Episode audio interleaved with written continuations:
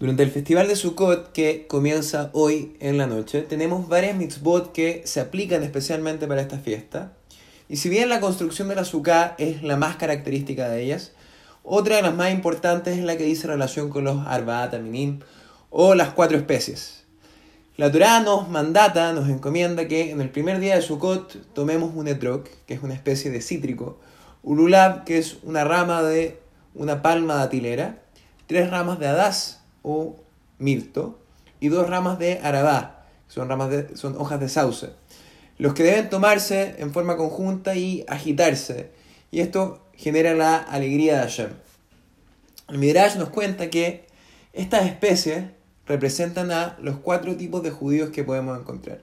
Así, en primer lugar, el etrog, que tiene un agradable aroma y sabor, se compara a un judío que estudia Torah y que también cumple sus preceptos, sus mitzvot.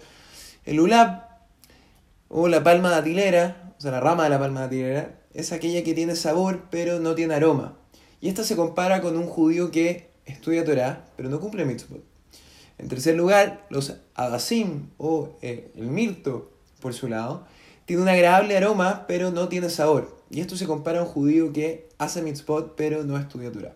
Y finalmente, el arabá, el sauce, que no tiene ni sabor ni aroma, se compararía a aquellos judíos que no estudian Torah ni cumplen mitzvot.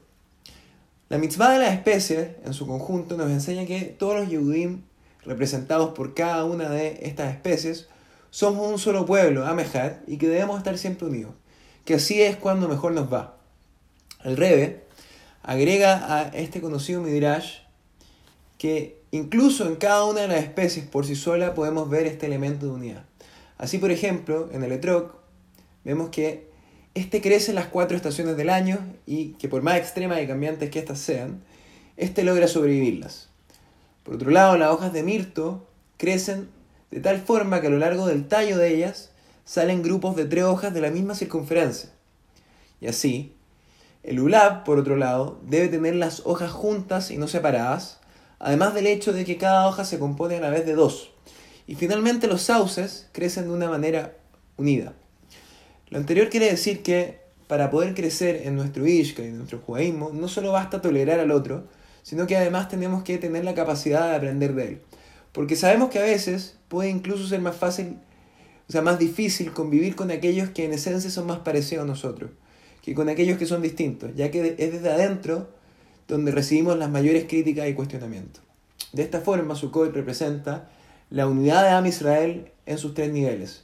Un nivel que trasciende las diferencias, uno que se logra a través de las diferencias y finalmente otro que se logra entre los semejantes. Les deseo un gran Hag y ojalá podamos todos regocijarnos de la alegría de estas fiestas, todos unidos como uno, como un gran Am Israel.